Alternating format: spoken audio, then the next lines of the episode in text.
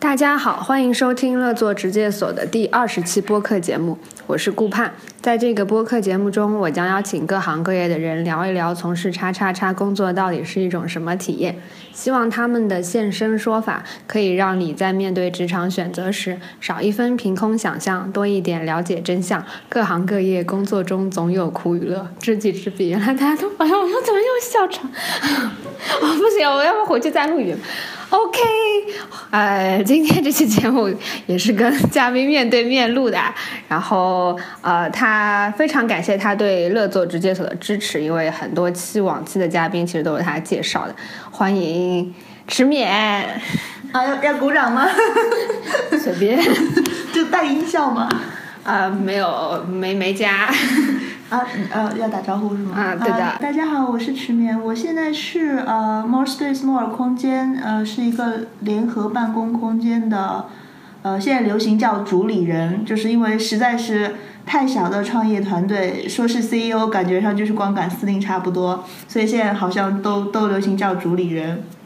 有这名字，好日本的感觉，为什么？对对对，好像就是从日本传来的。嗯。那你每天的工作有哪些内容啊？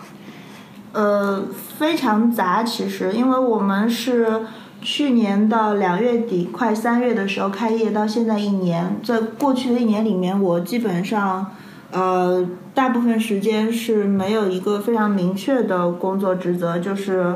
跟我的同事一起，呃，空间的日常管理，一些对外联络工作，呃，客户服务工作。嗯，再包括到呃兼职的小型电工、水电工、IT，反正这些我们都是要做的。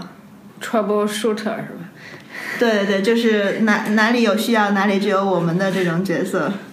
现在第二年稍微好一点，因为呃我们现在是有三个人在做。呃，这个 space 有呃，我同事是 b b u 是专门负责行政，还有我们的花园。我们新加入的 Alfred 他是会负责呃新媒体这块儿。那我的工作量就解脱出来非常多，我就更加会专注于呃对外的一些联络工作，把我们这边的呃 space 本身也好，把我们这边的一些呃入驻的团队和独立的艺术家设计师。呃，给他们介绍更好的平台出去，然后把更多的资源拉进来。我现在是致力于这个方面的事情，就是外部的。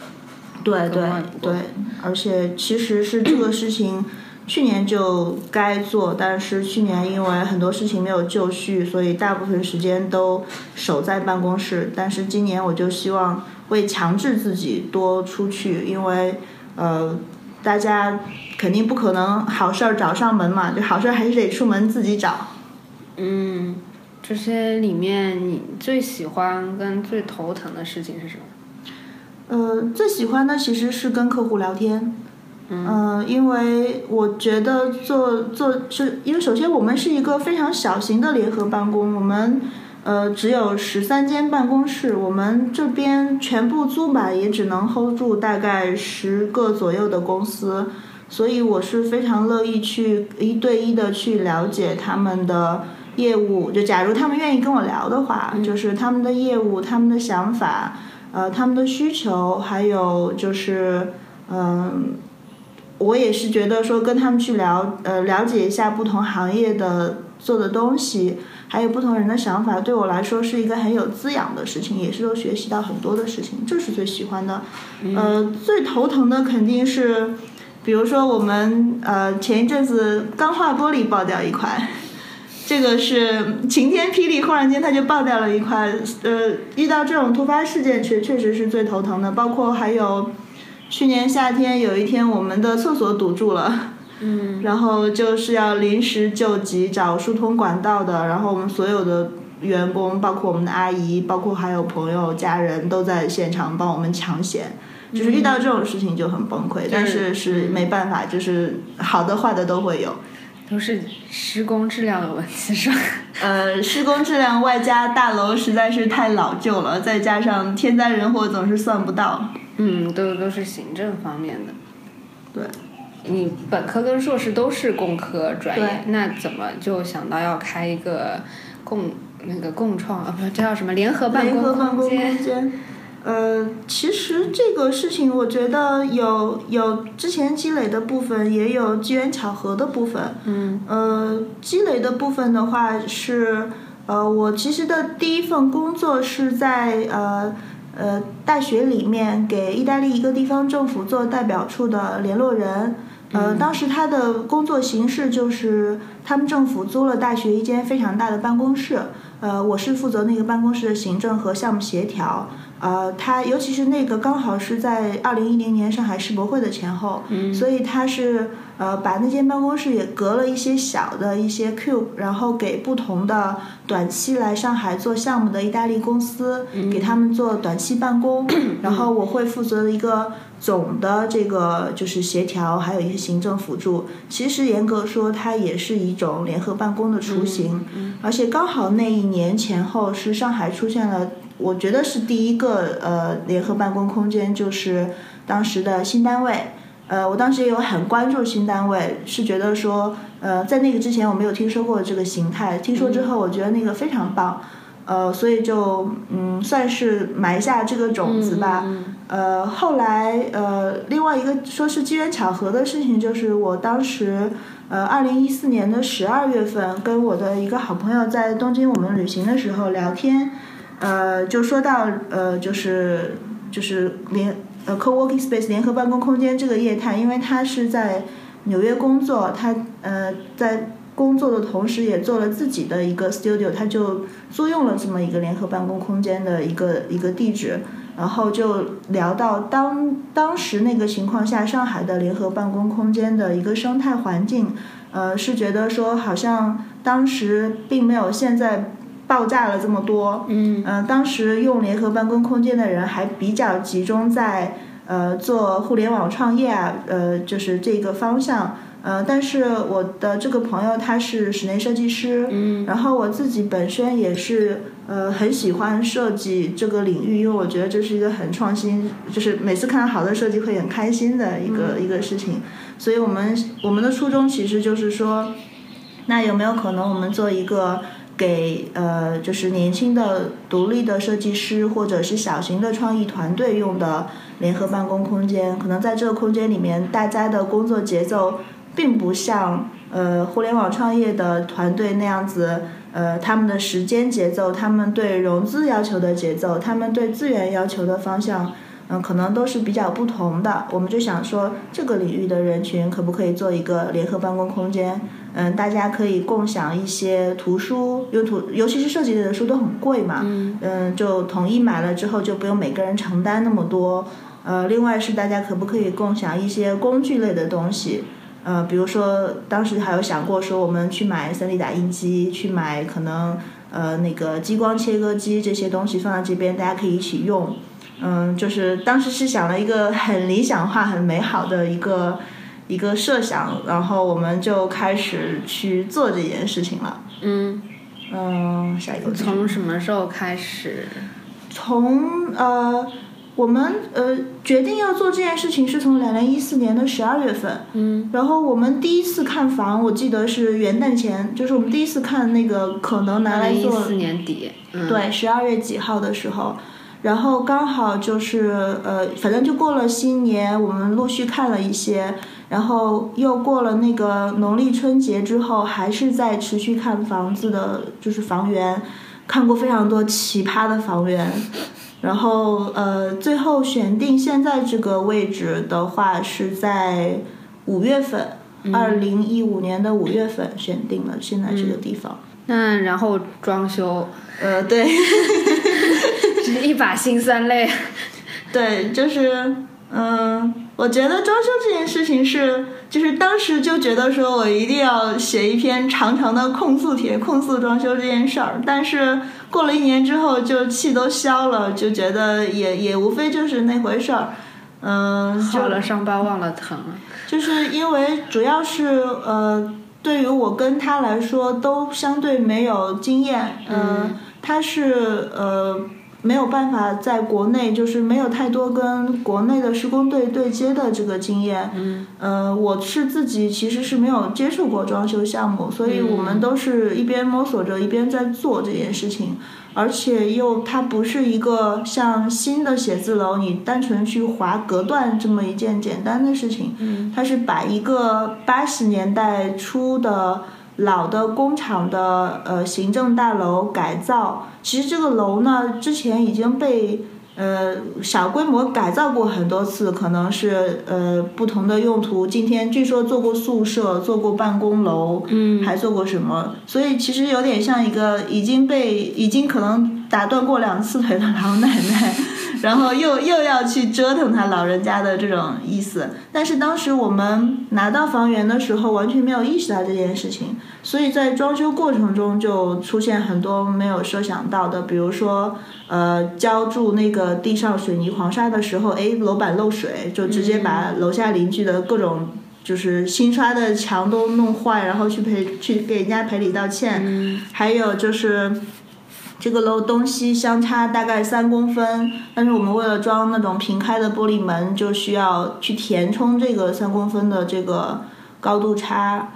嗯，以及包括可能有一些梁，呃，以为是可以挪，或者是说以为这个梁是结实的，但是打开之后发现说，哎，已经不是很好了，还需要额外的呃花销去把这个呃结构上的就是支撑去补齐。所以，呃，再加上比如说施工条件也很苛刻，毕竟是办公楼，所以我们是，呃，白天工作时间内不能有大的声响，但是晚上呢，因为旁边就有居民，所以是，呃，十点钟以后也不能，呃，施工。所以有一段时间我们可能就只能卡在，呃，早上的上班前的一两个小时和下班之后的一两个小时这个时间，呃，才能施工。呃，还被物业拉断过电，因为周围实在是投诉的太厉害了，就是就是一段呃，对内在跟施工队斗智斗勇，对外到处去赔不是的一段阶段吧。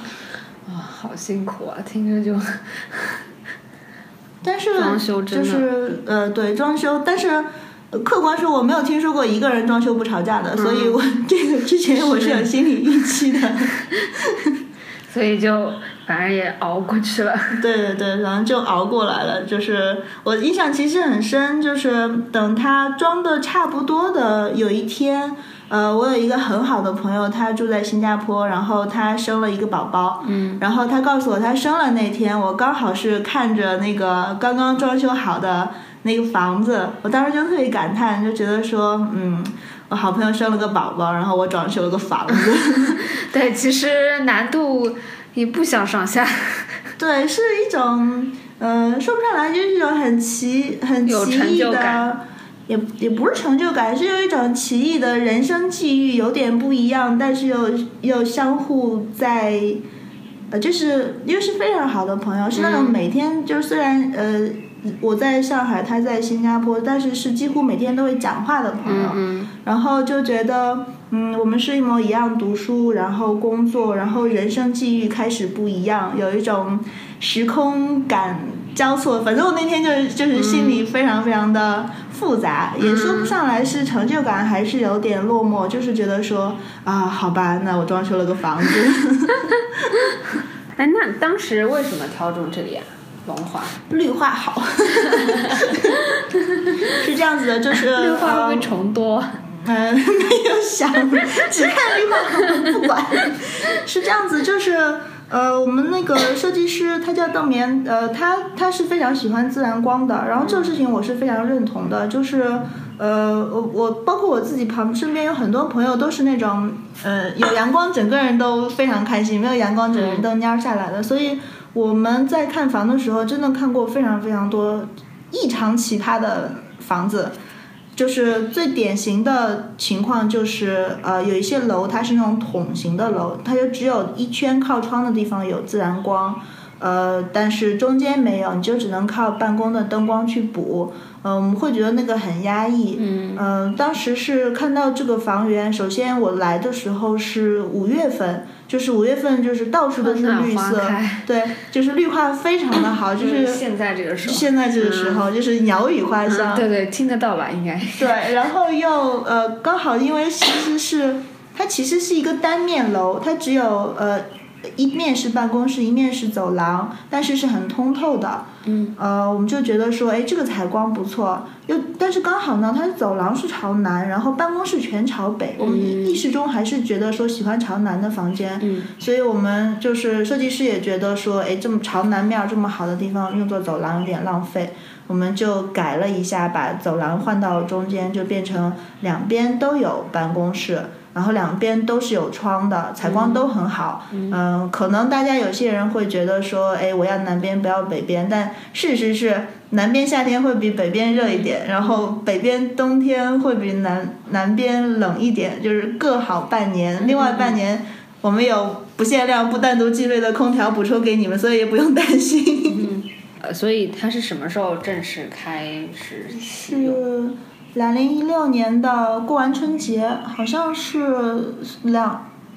二月二十几号，或者是三月开始。其实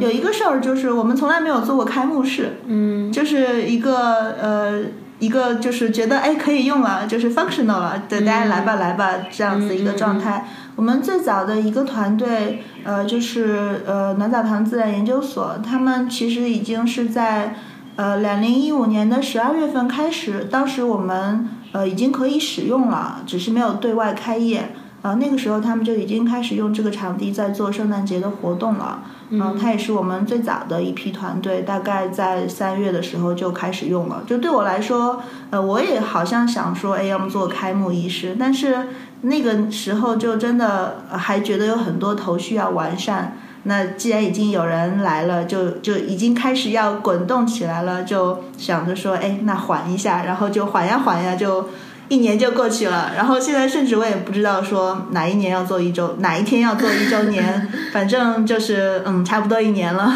嗯，哎，反正什么时候想做了就做一个活动。有什么事情是最初做计划的时候没有预料到的？其实很多，我觉得，呃，就是人家不是经常说计划赶不上变化，是真的是，就是基本上我们。我我觉得基本上所有我们计划的东西都没有，但计划还是有用的吧？呃，对对对对，计划还是有用的，但是就是要敞开拥抱变化，变化来的时候不要炸就可以了。嗯，就是呃，怎么说？一开始我们的初衷是想说有很多的设计师，嗯，然后可能呃会想说集中在比如说室内设计、平面设计这个领域。呃，所以我们的当时的，比如说，我们其实是从空间的方面来采购了很多的设计类的图书。嗯，但是事实上，现在我们的业态的话。嗯，虽然还是说创意的大的领域里面的公司，我们也有室内设计公司，但是比如说我们还有动漫公司做二次元虚拟偶像经济，我们有视频公司，我们有就是呃更加独立的像呃皮具工作室，然后艺术家自己的工作室，呃甚至现在有云手艺学校这样子的艺术培训机构，所以我们那些书呢，嗯，其实现在看来是稍微有点偏的。嗯，就是，嗯，其实大家可能不是说非常非常嗯契合，嗯，这是一个之前一次性买了，但是后来发现有一点打偏的地方。嗯，另外就是我们买了很多椅子，我们为了尊重设计师原创，买了原版进口的椅子，然后是按照我们的人数上限买的，就是空间可以 hold 住的流动人口上限一次性买的。然后现在就发现说，哎，其实真正运营起来之后，密度没有我们想象的那么大。比如说，一个原来设定的是六人间的一个办公室，可能最后其实只有一个人在用，他一个人就需要这么大一个房间，所以其实椅子的数量最终是远远多于真正人数的数量的。所以我们可能是在寻求一个更好的方方式渠道去消化掉这些椅子，呃，包括说呃，我们想形成的一些比较。呃，可能那个是我们想的有点多吧，其实是希望形成一个很乌托邦的，就是大家都其乐融融的在这边办公的那个状态。但是我们当时对经济经济现金的这个预测是是真的，呃，要说意外是最。也算最意外，也算不意外了，因为可能常见的形式是你根据你的成本，根据你想要的利润空间去核算一个售售卖的价格。嗯，但事实上，当我们真的开始对外运营的时候，呃，发现我们已经没有办法按照我们投入的这个成本去核算一个价格了，因为呃，这样会非常高。那呃，我们开业的时候，联合办公在上海市场已经引爆了一轮，就是。友商非常多，就在我们隔壁园区，可能直线距离一千米的地方，就有一个大概是我们三倍空间的这样子一家，所以我们就只能根据我们所在的位置，呃和呃大概我们友商的定价来定一个随行就市的市场价，这个是嗯确实比较尴尬的一件事情，是没有预料到的。嗯，那收回成本了吗？并没有，你觉得你计划还能多久能收回成本，开始盈利啊？就是现在的情况是，如果单纯靠呃房租这个现金的话，是永远都收不回来的。知识点，这是一个坑，不要跳。然后，然后，嗯，所以，但是我现在是觉得说，嗯。首先，那个联合办公这个业态一定是一个未来的趋势，这个是毫不怀疑的。但是呢，呃，联合办公肯定是最起码我的我们的情况，作为一个独立的品牌，没有大型的资本运作和大型的房地产背景的这样子的一个独立品牌的话，我们是不能指望这个租金让我们盈利，甚至只是说收回投入的。其实他做的更多的应该是，呃。一个非常明确的主题，它可以是一个很小众，但是我们要做到这个领域里面真正能给需有需要的人提供价值的这样子的一个，还是要靠软性的服务跟连接。然后我说实话，我并没有想清楚这个东西到底从哪个渠道能让我赚到更多的钱。但是我有一个我非常相信的事情，就是。当我真的能做到有效的服务跟连接的时候，我肯定是有一个渠道能得到我应该得到那个收益的。只是我现在并不是百分之一百的清晰，或者是说它自带 highlight 告诉我，哎，就在这儿，就在这儿，只是一个还在探索的一个过程。但是，呃，这个探索过程中，我们能做的就是。尽可能的让空间不要闲置，尽可能的满足，尽可能的控制我们的成本，该抠的地方抠下来，让它呃就是拖延的时间长一点，就是只要他活着，他就有希望嘛，就不要断现金流就好。嗯，尝试各种各样的机会。对我们，我们非常非常 open，什么都愿意做，欢迎来合作。只要你们想要有地方空间，这里有。对，做什么都可以。对，不怕开脑洞，欢迎大家过来跟我各种谈。那你创业到现在相当于两年？嗯，差不多。最大的心得是什么？最大的心得就是，我觉得就是。当你跳坑之前，一定要想清楚。但是也，我觉得这个跟人的性格有关系。其实要说心，要说心得，无非是。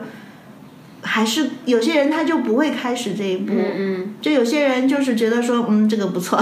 然后就就就跑进去了。勇于尝试。对，然后我觉得我的心得只是针对于类似我这种，哎，这这这个不错，这个好玩，就吭哧一下就跳过去那些人，就是还是要再呃更更全面的去评估一下这个东西，就是。比如说我，我其实说实话，觉得我很多时候是骑虎难下，因为就是这个轮子滚起来之后，你是停不下来的。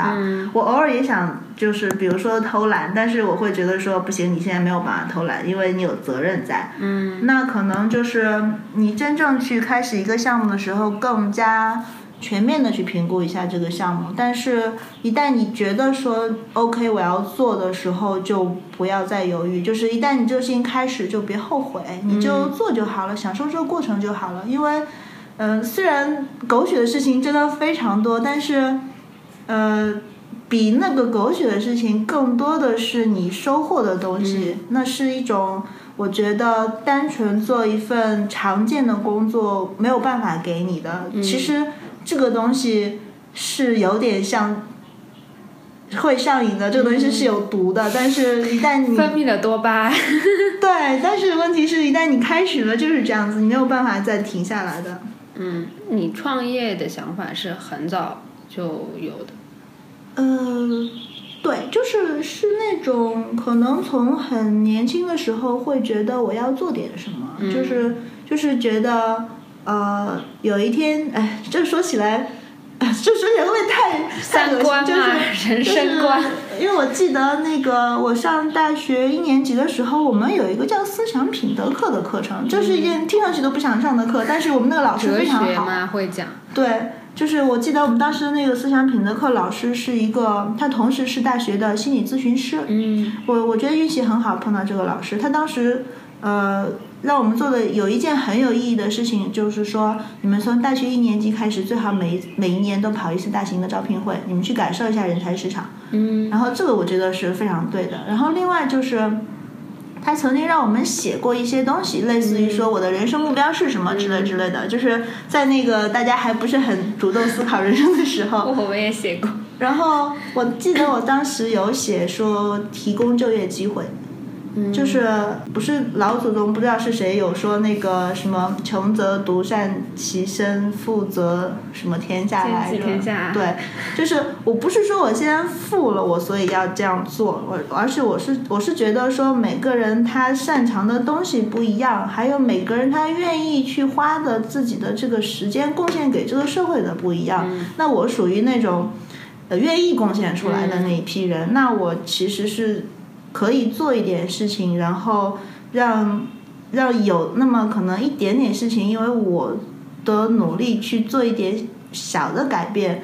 呃，我其实是一个坚信，就是自己过好日子，别给社会添堵，就是最大成功的这么一个人。就是做做普通的，不给社会添堵的路人甲是最好的。但是，如果你真的是有这个能力，你可以稍多做一点点，我觉得多做一点点也挺好的。嗯，有服务精神。对。特别热心，嗯，是真的。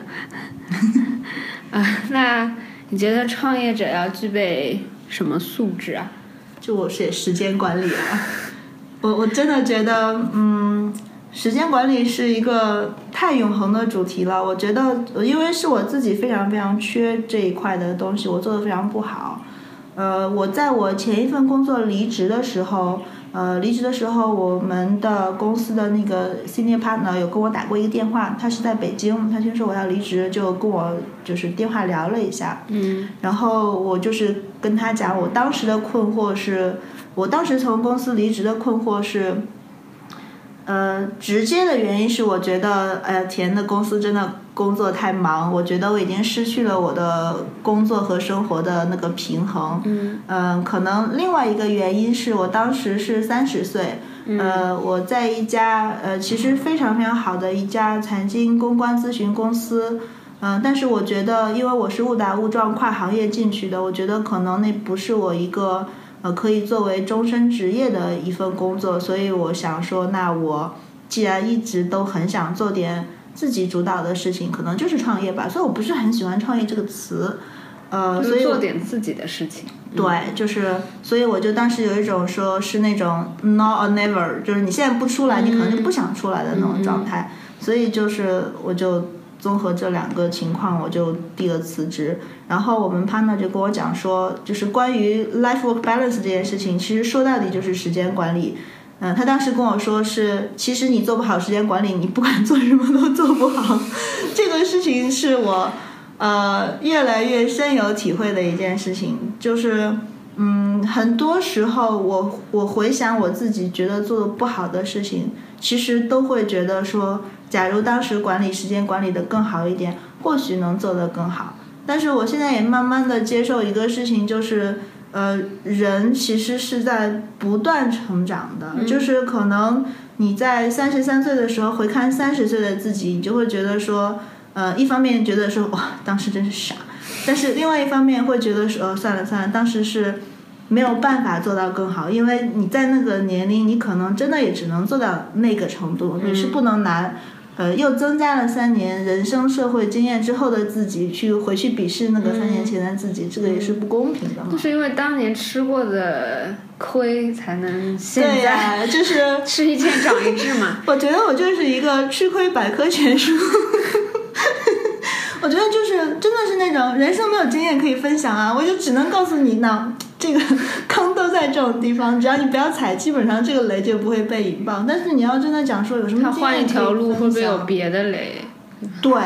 你换一条路是非常有可能有别的雷的，我只能告诉你，我走过那条地方有雷，这个可不要踩。但是你踩到别的雷呢，我也没有办法。就只能说这个雷是什么样子，我跟你描述一下，你想不想踩呢？对，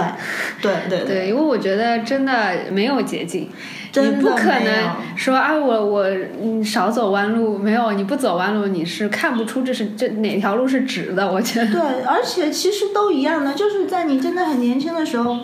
就算我真的是拉着你流着泪说这个地方是弯路，你也不会，你也不会听啊，你完全不会听的，你会觉得说，切，你会走弯路，我不会，烦死了。对啊，就是这样子。嗯，哎，好像问差不多了，哎，好快，你 还有没有说什么？可以没有什么开始闲聊。哦，还有还有一个是什么？哦，说了时间管理，还有一个就是锻炼身体的事情。哎，嗯，自律啊，对，就是啊，那就说到底还是时间管理，对吧？我觉得还有一个是我做了一年的 Space 之后，自己慢慢呃，自己慢慢发现的一个事情，就是嗯，有时候就是呃，真的非常忙，然后头绪非常多的时候，很多事情其实已经就在我来说啊，我目前的这个能力范围上，很多事情已经没有办法去用呃非常严密的逻辑来判断说这个事儿是对的，那个事儿是不对的。反而我开始更多的靠我的身体直觉了，嗯。就是